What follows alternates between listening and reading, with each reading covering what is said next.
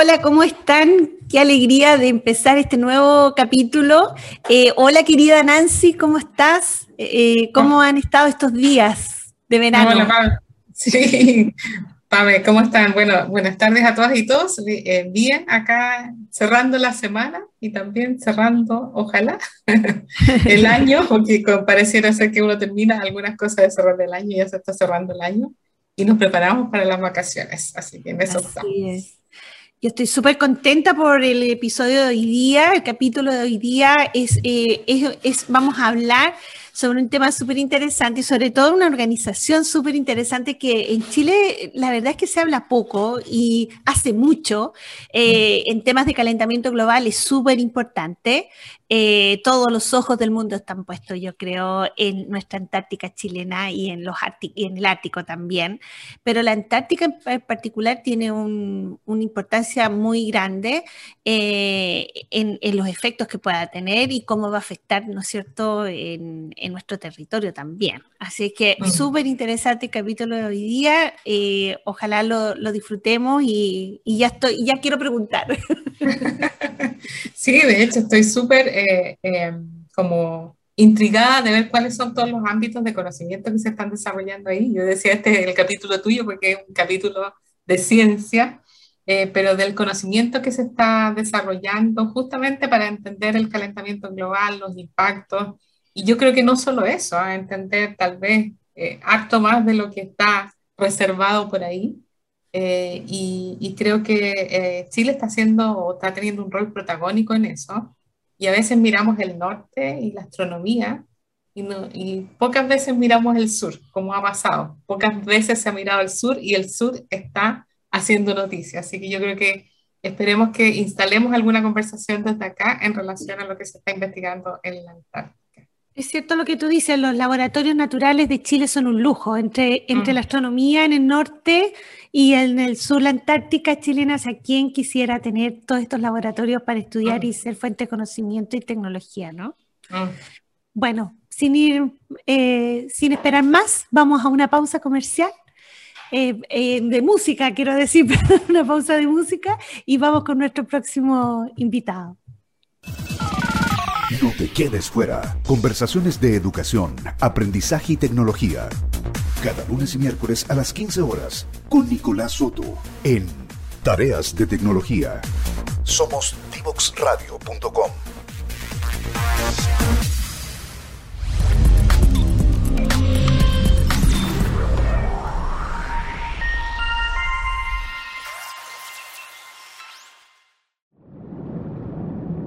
te quedes fuera.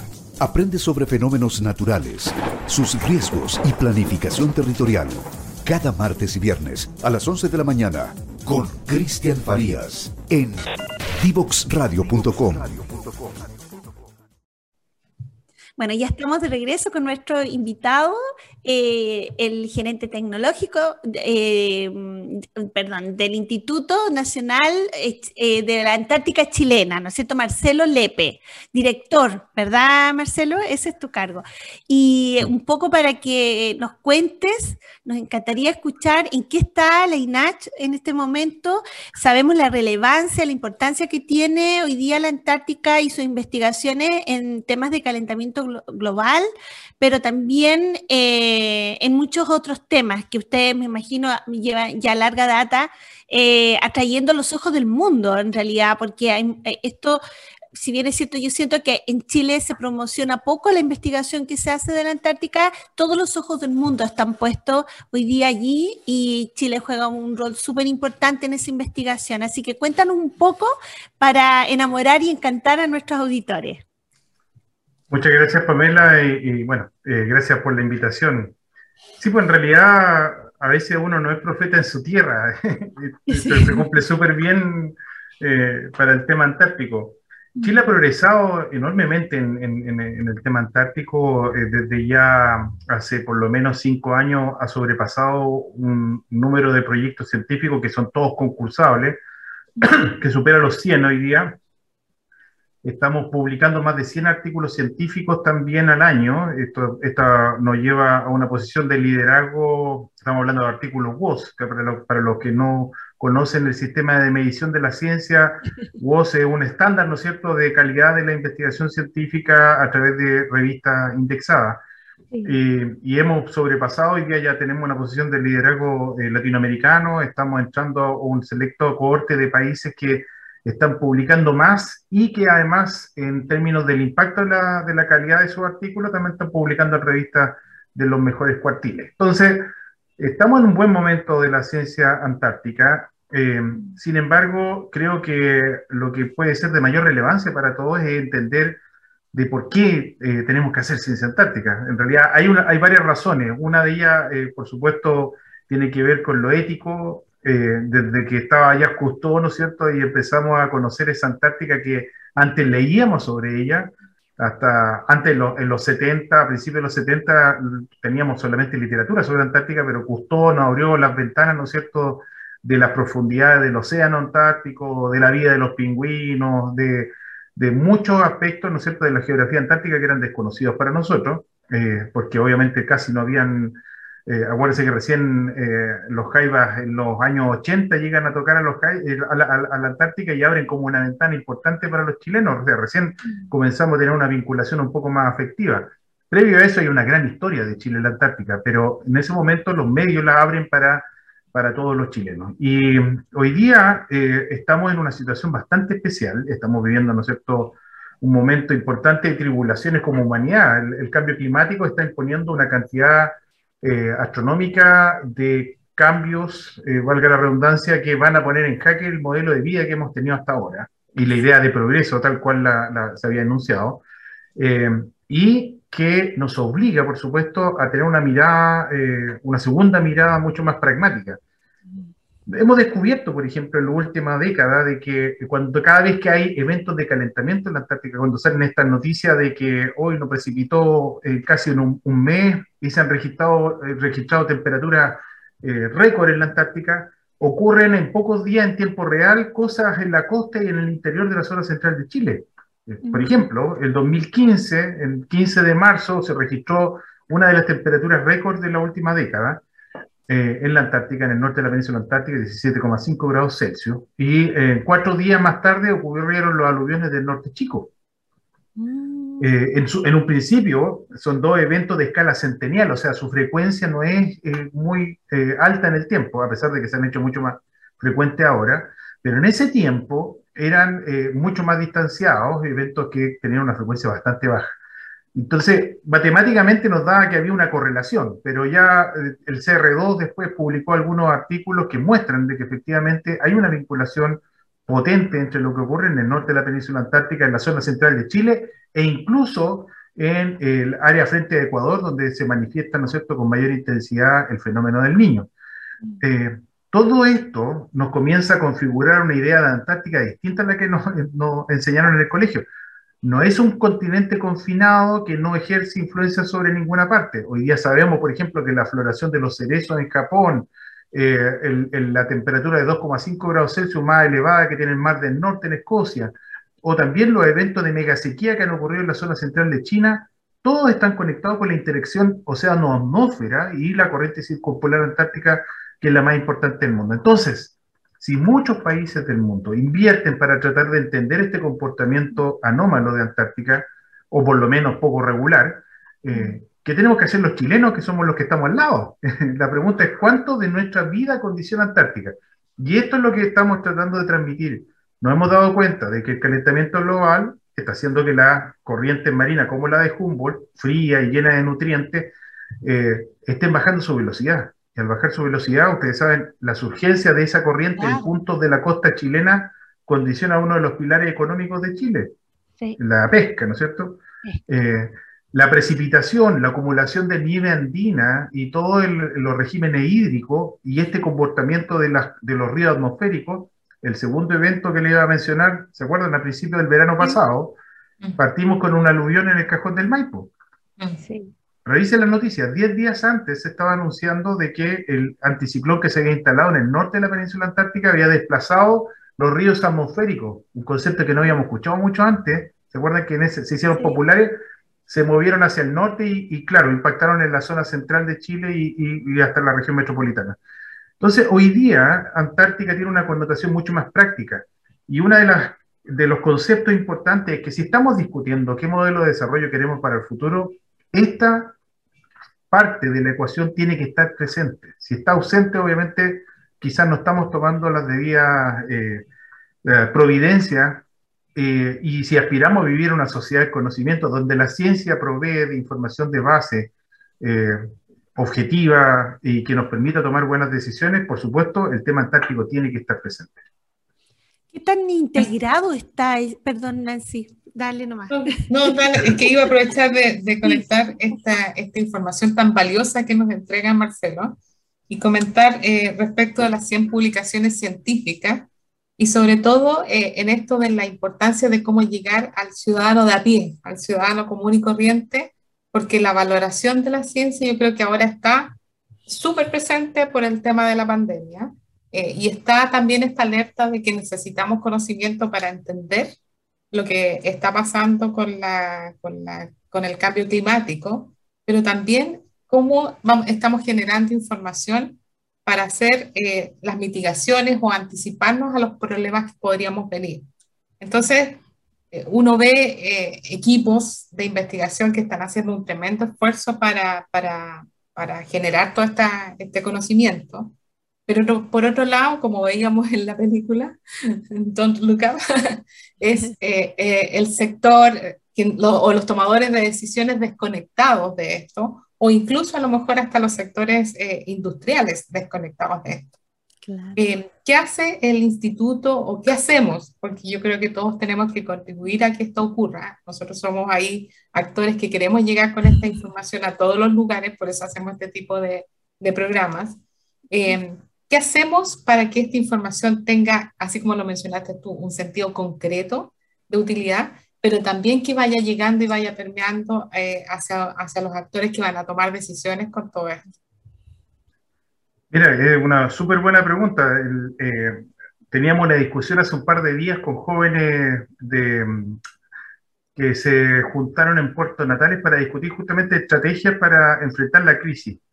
Eh, yo creo que una de las cosas importantes que ha ocurrido en el último tiempo ha sido la maduración que ha tenido una cohorte de personas que son, me gusta decirle, transductores de contenido, ¿no? que no son necesariamente científicos ni necesariamente periodistas eh, o que vengan de las ciencias sociales. Son personas que se han comprometido tanto y que tienen mucho rigor eh, en la transmisión de contenido científico, pero tienen la habilidad de comunicarlo de manera eh, bastante fuerte. Eh, estuvimos ahí con Marcelo Lago y Marcelo eh, es una de esas personas. Mm. Pero discutíamos acerca de la importancia porque me decían, ¿es valioso un científico que no es capaz de comunicar bien su resultado? El, científico tiene que comunicar su resultado en el, en el, lenguaje que le enseñaron, que son los papers, ¿no es cierto? Es la forma de validar la investigación científica.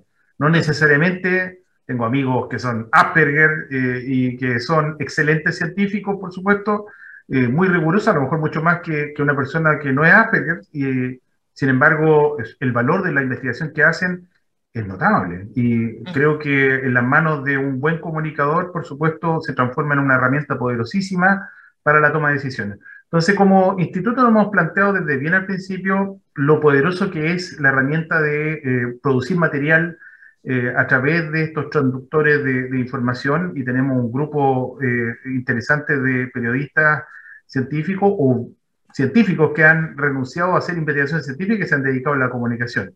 Y estamos produciendo varios libros. Ahí invitamos, por supuesto, a todos los, auditores a, que visiten la página de INACH. Todos los documentos están en PDF, descargables, gratuitos. Ahí está el cambio climático en cifra, un, un, libro con una serie de contenidos y con medidas de mitigación. Nosotros también necesitamos hoy día conocer qué podemos aportar desde nuestro eh, fueron internos desde nuestros núcleos familiares, desde nuestras comunidades hacia el cambio climático, no vale ya el argumento, oye, pero si Chile es un país tan chico que aporta el 0.0, no, ese argumento no es válido. Mm. En realidad el cambio climático no está reconociendo ni borde, eh, ni, ni frontera, ni raza, ni creo, ni condiciones sociales. Es bastante democrático, digamos, el cambio climático, así como lo es el COVID. Eh, mm. Y si hay una lección, como tú dices, Nancy, muy bien, eh, que vamos a sacar justamente de la pandemia, lo único bueno, yo creo, es que ha vuelto la credibilidad a la ciencia y, eh, y que eh, por lo menos cuando estuve en el doctorado aprendí lo que era el PCR, eh, pero hoy día yo creo que no está fuera del lenguaje de nadie. O sea, es súper horizontal. Todo el mundo sabe lo que es un PCR, cuál es el valor del resultado que entrega y, qué es lo que hay que hacer después de, haber salido positivo. Eh, es, es, un ejemplo bastante dramático, pero yo espero que en el futuro cercano seamos capaces también de entender qué es lo que puede hacer microplástico, por ejemplo, a nivel eh, de, por ejemplo, el plumaje de un, de un, polluelo de pingüino en la Antártica y entender que esto significa que encontremos microplástico en la Antártica significa una cosa bien concreta. Antártica no está tan aislado como pensábamos que estaba. Mm. Así que está bajo el influjo de todo. Influye sobre el clima del planeta, pero además recibe lo peor de nosotros. Agujero de la capa de ozono, eh, recibe microplástico, plantas invasoras, animales exóticos, eh, la actividad humana para tratar de, pescar, eh, los hidrocarburos, incluso compuestos aromáticos, policíclicos y una cantidad de, todas las pestes de la humanidad también están llegando a la Antártica. Así que el mensaje es hacerlo desde tu comunidad también ayuda a salvar la Antártica. Marcelo, otro de los cambios que yo creo que es relevante en, cómo se está haciendo ciencia, yo creo que también en este caso, siendo el territorio antártico un territorio que es bien neutro y que tiene ciertas eh, reglas del juego, esto, eh, a ver si nos puede explicar, porque este es un instituto que depende de relaciones internacionales. A ver si, si, si compartes un poco de información en relación a eh, por qué, si los tratados que están detrás, cuáles son los compromisos de Chile, cómo se colabora, qué países colaboran en esta investigación y cómo se comparte también la información con otros, con otros países. Sí, yo me gusta mucho cuando eh, citar al ex embajador eh, Jorge Berguño, que, que, que, siempre decía, el Tratado Antártico es el mayor éxito de la diplomacia del mundo, porque es el único acuerdo internacional que ya lleva 60 años, el, el año pasado, ¿no es cierto?, celebró 60 años, eh, y que además se ha ido perfeccionando en el tiempo. Hace 30 años, en diciembre, se celebró también el, el protocolo de Madrid, el que protege medioambientalmente la Antártica además. Eh, por lo tanto, el que se pusieran de acuerdo tantos países y que en este tiempo, desde los 60 años que se firmó, Chile de los, países de los países signatarios originales, por lo tanto, suscribió eh, el congelamiento de todas las reclamaciones territoriales antárticas, o sea, Chile no renuncia a, ser un país reclamante de un pedazo de esta gran pizza llamada Antártica, pero la congela, pero el Tratado Antártico no permite hacer reclamaciones nuevas tampoco. Eh, mientras se mantenga vigente, eh, se mantiene ese status quo. Pero además, eh, hace 30 años atrás se ratifica el Acuerdo de Madrid. El Acuerdo de Madrid protege medioambientalmente todo esto porque entiende que hay, hay una importancia científica y fíjense bien, de manera bastante vanguardista, porque todavía el mundo no, no tenía plena conciencia de cuán importante era Antártica para la regulación del clima mundial o de la productividad de nuestros océanos, o incluso del sea level, el, el nivel del mar no era discusión en el año 91. Un año antes de la cumbre de la Tierra, el año 92, ocurrió la cumbre de la Tierra de Río de Janeiro y se popularizaron cosas como la desertificación, el calentamiento global, incremento medio del nivel del mar, acidificación de los océanos, pérdida de la biodiversidad, todos esos conceptos se comienzan a hacer familiares recién desde el año 92. Mm. Entonces, eh, el, siempre hay como un paso adelante o un par de pasos adelante y eso significa de que el sistema funciona. Ahora, también tiene vicios. Eh, Chile ha propuesto durante los últimos cinco años un área marina protegida al norte de la península antártica para salvaguardar la existencia de el krill, uno de los crustáceos base de las cadenas tróficas y que está muy sensible al calentamiento global, ha ido cayendo su stock y que está amenazando, por supuesto, toda esta trama que es bien delicada. Con pocos eslabones, si tocas uno, obviamente se ve afectado todo el sistema. Pero el bloqueo de dos países del acuerdo total, o sea, todos los países están de acuerdo, excepto eh, Rusia y China, eh, están evitando de que este, eh, esta área se proteja. Eh, nosotros hemos seguido juntando argumentos científicos para tratar de convencer a las dos partes que faltan y tenemos confianza de que, eh, espero que en los próximos dos años lleguemos a concretar esta área marina protegida. Pero volviendo a tu pregunta, efectivamente creo que es vital entender el rol del INACH desde el Ministerio de Relaciones Exteriores porque este es un gran acuerdo internacional, en primer lugar. El foco del INACH es la ciencia que Chile hace en la Antártica. eh, facilitar eh, la, realización de la mejor ciencia posible y en colaboración internacional. Y ahí es donde hay un gran acuerdo que se llama el SCAR, el Comité Mundial de Ciencia Antártica, el Scientific Committee on Antarctic Research, que ha tenido creciente influencia en el sistema del Tratado Antártico y cada vez tiene más voz y presencia en el sistema del Tratado Antártico, que también es inusitado. O sea, uno va a la ONU y no escucha tantos científicos como en el Tratado Antártico, donde hay muchos diplomáticos en el tratado, pero que la ciencia tiene una presencia súper potente. Y eh, se hizo un ejercicio hace siete años atrás que se llamó Horizon Scan, eh, como, como este concepto de mirar hacia el horizonte, que es lo que viene en los próximos 25 años de desafío, y se hicieron un clúster de más de mil y tantas preguntas, se resumieron en 80 preguntas esenciales para los próximos 25 años.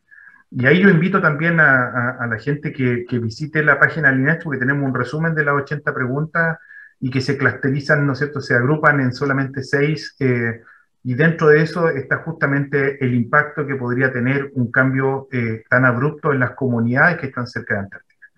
Chile eh, tiene una doble misión. En primer lugar, adaptarse al cambio este gigante que tenemos como vecino, pero también tenemos una responsabilidad enorme como para protegerlo. Somos los más cercanos y si tenemos capacidad de reacción somos nosotros. Tenemos una responsabilidad tremenda. como ocurre además, y necesita mm. protección. ¿no? Mm. Bueno, ¿te parece? Está súper entretenido, nos dejaste pensando.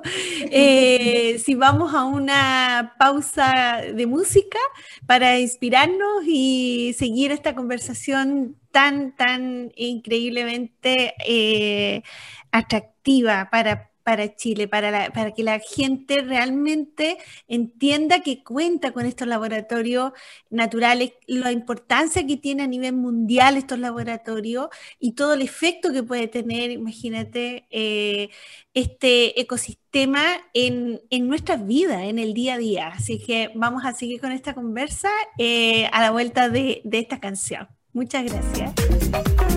No te quedes fuera.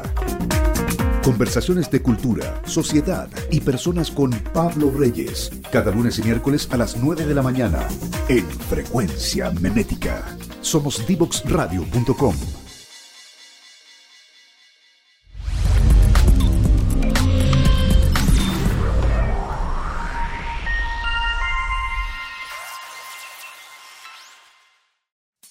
te quedes fuera.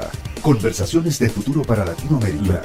Cada martes y jueves a las 9 de la mañana en LATAM 2050 con Ángel Morales. Somos divoxradio.com.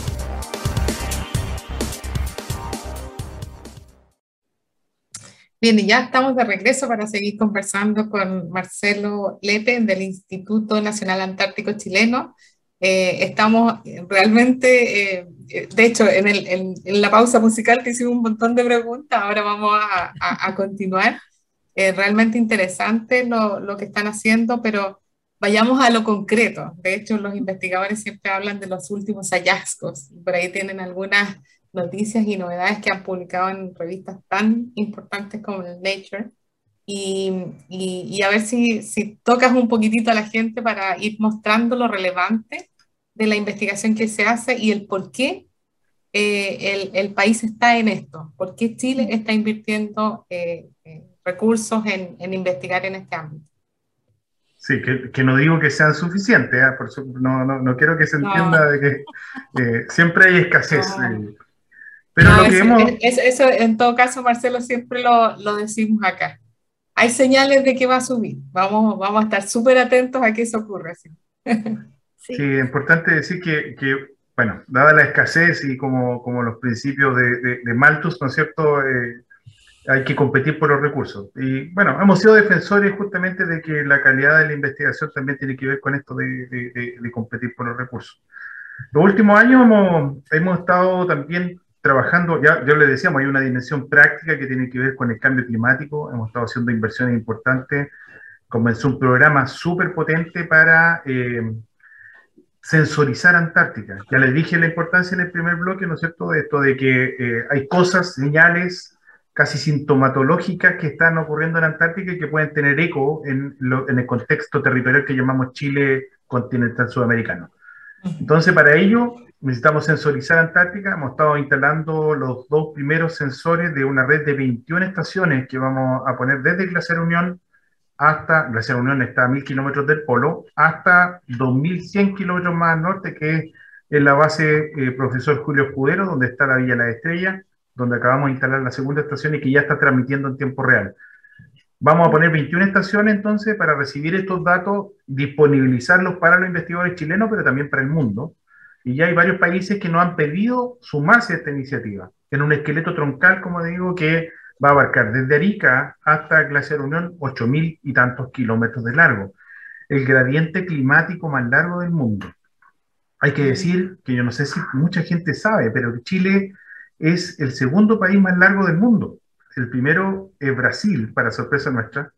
Eh, yo dije, no, no es solamente en el fútbol, eh, pero en, diagonal, digamos, noroeste, sureste, me van a matar con este comentario. Noroeste, sureste eh, es uno de los, es el país más largo del mundo, Brasil, pero en orientación norte-sur, perfectamente Chile es el más largo del mundo. Entonces, si sumamos el territorio chileno antártico, tenemos 8.000 y tantos kilómetros y eso es eh, importante porque, esta otra clave, no toda la gente sabe de que el calentamiento global no opera de una manera homogénea. No es como agarrar el planeta y meterlo dentro de un microondas. No se calienta todo parejito, sino que hace las regiones polares se calienta con mayor intensidad y se produce el delta de temperatura más grande. Y a la medida que nos acercamos hacia el Ecuador, va disminuyendo su influencia. Entonces, es mucho más potente hacer las regiones polares y por eso el Ártico y la Antártica son dos de las regiones del planeta que se están calentando más rápido y disminuye su influencia hacia el Ecuador. Ese gradiente climático que tenemos nosotros, eh, gracias a nuestra privilegiada geografía, esta larga, larga, y angosta faja de tierra orientada norte-sur, nos da esta ventaja climática y es una de las razones por las cuales varios países se están acercando eh, al Ministerio de Ciencia, al Ministerio de Relaciones Exteriores para discutir cómo pueden asociarse a este Observatorio de Cambio Climático, que va a ser, entre paréntesis, lanzado en estos días también en Puerto Williams. Entonces, estamos sumando una iniciativa nacional a la sensorización de Antártica para convertir esto. Y la otra gran noticia que ha ocurrido, que tiene que ver con, con, con una dimensión más romántica que me gusta a mí, yo soy por formación paleontólogo, eh, ya les comentaba que tengo lleno de juguetes en mi escritorio, no soy un, no soy un director tan, tan convencional. Eh, y como paleontólogo... ¿Ah? Ya no se usa, ya no se usa eso. Sí, bueno, a mí me gusta más sacarme la corbata que ponérmela, pero bueno. una de las cosas interesantes ha sido este vínculo histórico ancestral que tiene Antártica con Sudamérica y particularmente con Chile. Y que lo teníamos en lo teórico hace unos 20 años, pero la última década se ha ido fortaleciendo fuertemente. En primer lugar, eh, hay un género de árboles que domina casi toda la flora chilena desde el Cerro La Campana hasta el Cabo de Horno y son los notofagus. La gente va a decir, ¿qué es notofagus? Es un nombre bien bonito, pero ¿qué significa? Robles, coihues, lengas, raulíes, ruiles, casi todo el ¿Se acuerdan el, muestrario de madera que nos pedían en, técnica manual? Aquí se me cayó el carnet, pero pesado.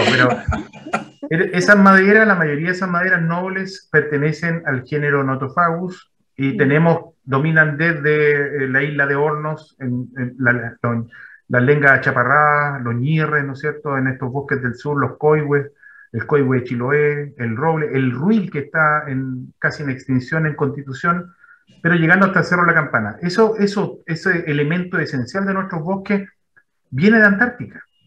Apareció en la Antártica hace unos ochenta y tantos millones de años atrás y colonizó Chile a través de un istmo que conectaba con la región de Magallanes. Entonces, mm. buscando esas evidencias concretas, nosotros partimos hace 10 años una investigación a través de diversos proyectos, fondos, de colaboración internacional con, la, con Alemania, eh, en el tiempo con la Universidad de Texas, con la Universidad de Unicinos de Brasil y una joven cohorte de, investigadores que ya no son tan jóvenes algunos como yo, pero, pero partimos todos jovencitos y eh, se ha formado una escuela.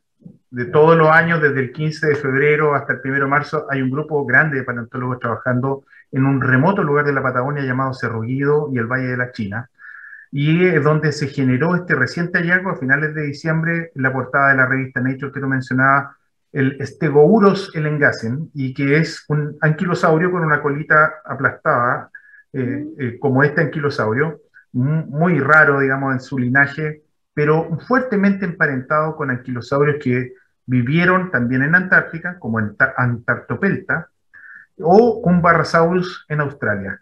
Son linajes ancestrales de dinosaurios que no, eh, que no es fácil encontrar en el hemisferio sur, son más comunes en el hemisferio norte, pero que nos hablan de una fuerte conexión entre estas tres regiones del planeta. Y lo otro que estamos encontrando, también antecedente interesante, es que parte importante de la flora de Australia deriva de una flora que existió ancestralmente en nuestra Patagonia. Eh, entonces hay varias razones por las cuales hoy día los australianos están un poco deprimidos, digamos, porque no tienen tanta identidad. Viene de, mucho viene de acá. No encontramos las razones por las cuales plantas y animales se movieron tan masivamente hacia allá y no de vuelta, digamos, o, en, sentido opuesto. Pero son parte de las preguntas científicas que van a, vamos a tener durante los próximos 20 años. Es muy, muy interesante. Bueno, cuando voy a Australia o a Nueva Zelanda siempre les digo eh, que somos vecinos. es un poco lejos los vecinos, pero, pero es verdad. Oye, y las fuerzas también del mar, ¿no? Las corrientes marinas que tienen, tienen eh, una, una dirección y que eso también eh, genera todo ese efecto de, de un lado, un sentido hacia el otro, ¿no? Que, seguramente está influenciando eso. Qué interesante todo el trabajo que están haciendo. Yo quería preguntarte por la integración eh, efectivamente con los distintos fondos internacionales, cómo, cómo está el lado de inversión y, hablaba, me comentabas recién sobre una tremenda inversión chilena en Magallanes con el gobierno regional, si puedes comentar un poco de eso y por cierto, eh, esta integración y si hay acceso a fondos internacionales también para poder fortalecer. Eh, esto de aterrizar en Chile muchas de las capacidades por la cercanía que tenemos, ¿no? Exacto. Mira, el 2020 eh, fue, bueno, 19 y 20 fue malo en muchos aspectos, pero una de las cosas interesantes que pasó es que, bueno, los científicos se sentaron aprovechando el tiempo en casa para publicar eh, y, resumir los resultados de las, obviamente, postergadas campañas que, que, hubo durante la pandemia. Eh, lo otro es que aprovechamos el tiempo también de conectarnos y ahí hay iniciativas súper interesantes. hay el Centro de Estudio de los Cambios eh, en Antártica, un proyecto de 34 millones de dólares australianos, eh, está colaborando con, con Chile, INACH es la contraparte, pero también hay universidades como la USACH, un proyecto de la Universidad de Chile, un BASAL que fue recientemente financiado. En resumen, nunca habíamos tenido tantos proyectos de los fondos prioritarios. Eh, Instituto Milenio, eh, basales y, bueno, y otras expresiones también de, proyectos que tienen una gran cantidad de fondos y que están apuntando justamente a entender esta delicada relación entre Sudamérica y particularmente Chile y la Antártica. Eh, eso para, para resumir eh, esa parte de la historia. Y los desafíos grandes que vienen justamente desde el punto de vista de, la, de lo que podemos hacer en mancomunión con otros estados, tiene que ver en primer lugar, con el Centro Antártico Internacional, un centro, eh, un edificio icónico que ya terminó su fase de diseño, más de 21 especialidades eh, fueron aprobadas ya por el Ministerio de Desarrollo Social, entró la banca integrada de proyectos y eh, ya tiene el acuerdo para su financiamiento. La idea es llamar el Ministerio de Obras Públicas con el gobierno regional, estarían llamando a la construcción, licitación de construcción en, en febrero, un proyecto icónico, como les decía, que estaría ubicado en la costanera del estrecho Magallanes, en un sector eh, que se llama Sandy Point, que es como el que le da el nombre a la ciudad de Punta Arenas. Eh, y, que estaría focalizado en aspectos de museografía, con acuarios, con un bosque antártico. Fíjense bien el concepto que le estoy diciendo, un bosque antártico, eh, que son reunir a estos parientes distantes que tú estabas diciendo de hace 70 millones de años en un mismo lugar eh, y presentarlos justamente con reconstrucciones de dinosaurios que vivían en el tiempo de la dinosaurios, mamíferos y otros animales de la época eh, de hace 70 millones de años atrás, que era el Cretácico. Eh, acuarios con, mostrando la biodiversidad y, y, su conexión, espacios de servicio como auditorios para convenciones, eh, habría desde Santiago del Sur. eh, buscando también soportar o apoyar, digamos, esta matriz de investigación científica que se está proyectando a hacer preguntas más interesantes ahora que ya mm. pasó un, umbral, ¿no es cierto? El, umbral mitológico que hemos puesto de las 100 publicaciones. Eh, así que es súper importante eso si lo acoplamos con la reconstrucción de las bases proyectos de diseño y que espera dentro de los próximos cuatro años tener nuevas plataformas científicas para los investigadores. El a finales del 2024 debería estarse eh, votando e inaugurando el nuevo rompehielos eh, antártico que está siendo construido en los astilleros y maestranzas de la Armada, en Asmar, en Talcahuano, eh, que tiene un, por primera vez un puente científico dedicado con, con camarote y con laboratorios.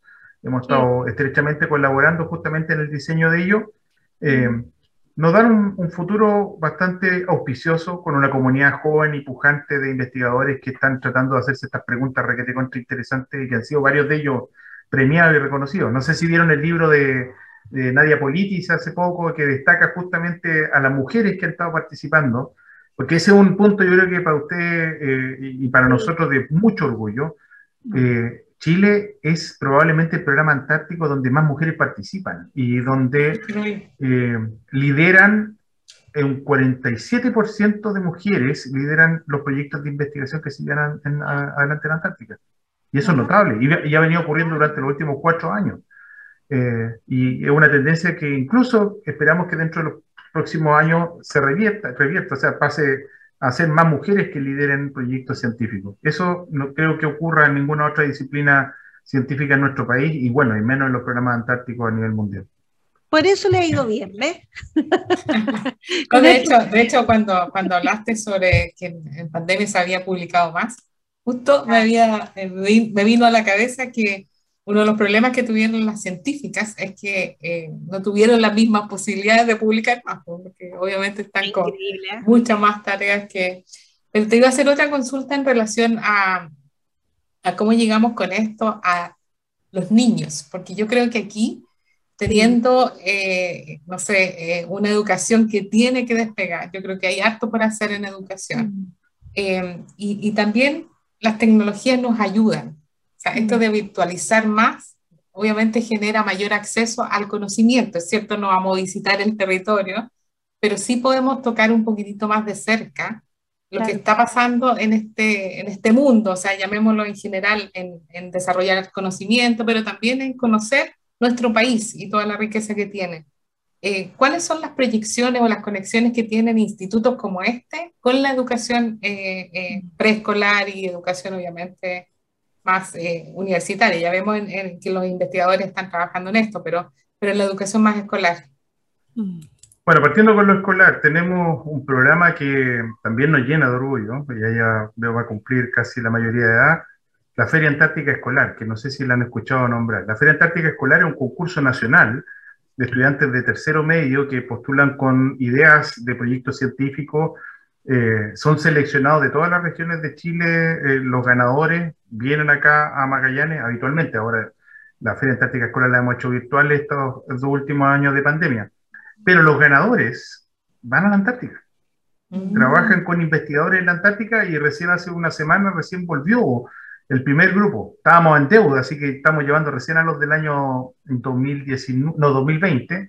Eh, ahora en marzo van los del 2021 eh, y la Feria Antártica Escolar va a continuar como uno de los programas estrella de, del INACH, porque imaginen la potencia de jóvenes que no han ido, o muchos de ellos nunca han salido de su región, eh, y logran ir a la Antártica y se transforman de la noche a la mañana en embajadores de la ciencia e embajadores también del, del tema antártico.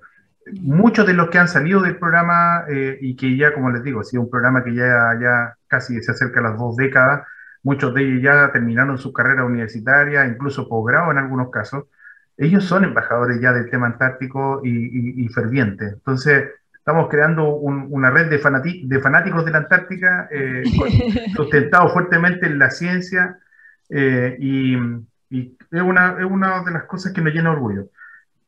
Saltando un peldaño más, eh, estamos justamente en esta etapa en un plan piloto para el 2022, que es la incorporación de contenidos antárticos dentro de la matriz escolar de la que estamos discutiendo. Vamos a hacer el plan piloto primero con Magallanes, hemos estado conversando con el Ministerio de Educación eh, y con las oficinas regionales, porque hemos eh, lanzado, eh, perdón, en los próximos días vamos a lanzar la tercera edición de la Enciclopedia Antártica, el único documento que existe en español, hecho para chilenos, y que contiene muchos contenidos, muchas preguntas y respuestas respecto del tema antártico, que está hecho de una manera amena y que invitamos, por supuesto, a visitar en nuestra página gratuito no lo vendemos, eh, ninguno de los documentos que produce el INACH los vende.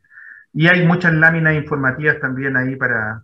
Eh, nosotros sabemos, es poderoso, así como los dinosaurios sirven de gancho para, para, enseñar ciencia, mm. eh, Antártica también lo es, los pingüinos y, y, muchas de las formas, las ballenas, muchas de las formas antárticas son poderosos atractantes hacia la ciencia.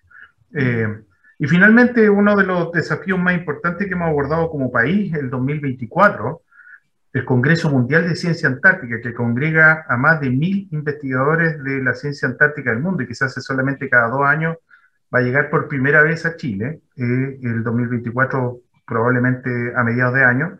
Eh, y es un tremendo desafío porque obviamente es un reconocimiento con el voto unánime de todas las partes del sistema eh, apoyando a Chile, digamos, para, para hacerse de, esta reunión. Así que queremos sacarle el máximo provecho posible. Esperemos que no, tenemos, no tengamos trazos de esta pandemia todavía para hacer todo presencial. Eh, sería en Pucón y en Punta Arenas, serían las dos ciudades sede, eh, y apuntando justamente a poner en relieve nuestro rol de custodios de este continente. Buenísimo, tremenda labor y qué bueno que la estamos dando a conocer. Vamos a ser también tus embajadoras de, de estos temas y te vamos a dejar obviamente invitado y, y, que puedas utilizar este espacio para mm. dar a conocer lo, lo, que están haciendo, pero también para conectar con la gente, porque no es solo dar a conocer, sino que es conectar porque con esto se va tomando conciencia y también vamos, tomando mejores decisiones, eh, cambiando los hábitos y también, ¿por qué no? Llegar a los chicos para que se entusiasmen con la, con la ciencia y, y creemos y, lleguemos a este país mucho más interesado y mucho más curioso de cómo fue nuestro pasado y hacia dónde eh, podemos proyectar el futuro. Creo que eso es algo súper relevante que ocurre en el ámbito de la ciencia y la tecnología. Así que te queremos agradecer eh, por haber estado acá con nosotras y, como te digo, dejarte invitado para una próxima oportunidad. Encantado, muchas gracias Nancy, muchas gracias Pamela. aparte que me sentí súper cómodo, así que encantado eh, cuando ustedes quieran. Gracias. Ya pues, si nosotros nos vamos a la última pausa musical para volver y cerrar este capítulo. No te quedes fuera. Aprende sobre fenómenos naturales, sus riesgos y planificación territorial. Cada martes y viernes a las 11 de la mañana con Cristian Farías en divoxradio.com.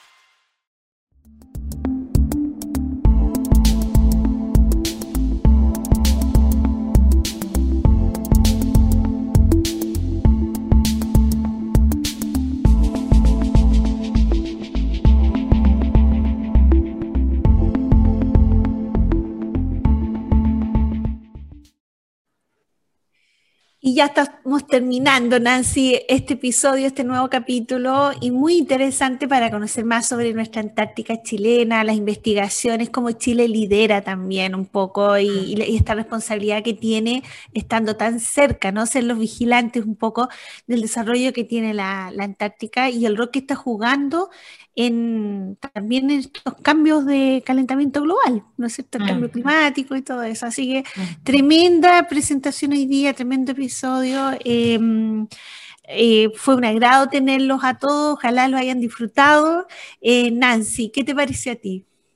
Mira, me pareció súper eh, relevante el hecho de que no solo estamos hablando de ciencia y publicaciones científicas, sino que se está haciendo difusión de la ciencia, estamos llegando a los colegios, estamos llegando a los alumnos, se están vinculando las universidades, no solamente un instituto chileno dedicado a investigación. Y en eso creo que es un gran avance. Eh, en la pregunta que le hice sobre los tomadores de decisión, yo aquí voy a hacer mi, mi, no, no, quiero decir una crítica al sistema, pero un comentario. Mi descargo, mi descargo, mi descargo, el siguiente, mi descargo el siguiente. Eh, yo creo que por mucho que los investigadores y que aquí estos eh, embajadores y quienes están haciendo los de traductores de este conocimiento para que llegue, pueden hacer un, un tremendo esfuerzo, mm. pero si no hay capacidad de escucha, por más que se haga ese esfuerzo, no va a ocurrir. Mm. Y esa capacidad de escucha, que es lo que está faltando, es lo que tiene que ocurrir. Eh, y creo que eso también pasa porque los tomadores de decisión en esta sociedad del conocimiento no pueden estar ajenos al conocimiento. Mm. Eh, y eso es súper relevante para lo que se viene. Entonces creo que ahí hay un temazo por, por trabajar. ¿Fui muy, fui muy directa o no? No, está perfecto. Los cambios de paradigma que estamos viviendo. Es perfectamente reflejado en la película que tú mencionabas.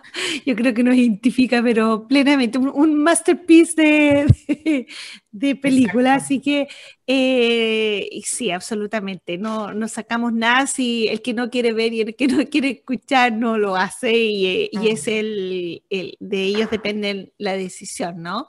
Entonces, finalmente la gente lo que está haciendo es presionar, presionar, presionar para que esos cambios ocurran y, y mm, francamente ya tienen que ocurrir. Entonces, Exactamente. Vamos, vamos en esa dirección.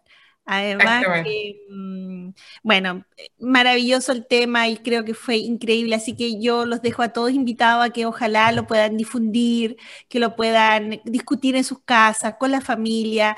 Si quieren volver a repetirlo en sus casas y compartirlo con sus niños también, visiten la página del INACH y visiten nuestro episodio en la página de divoxradio.com.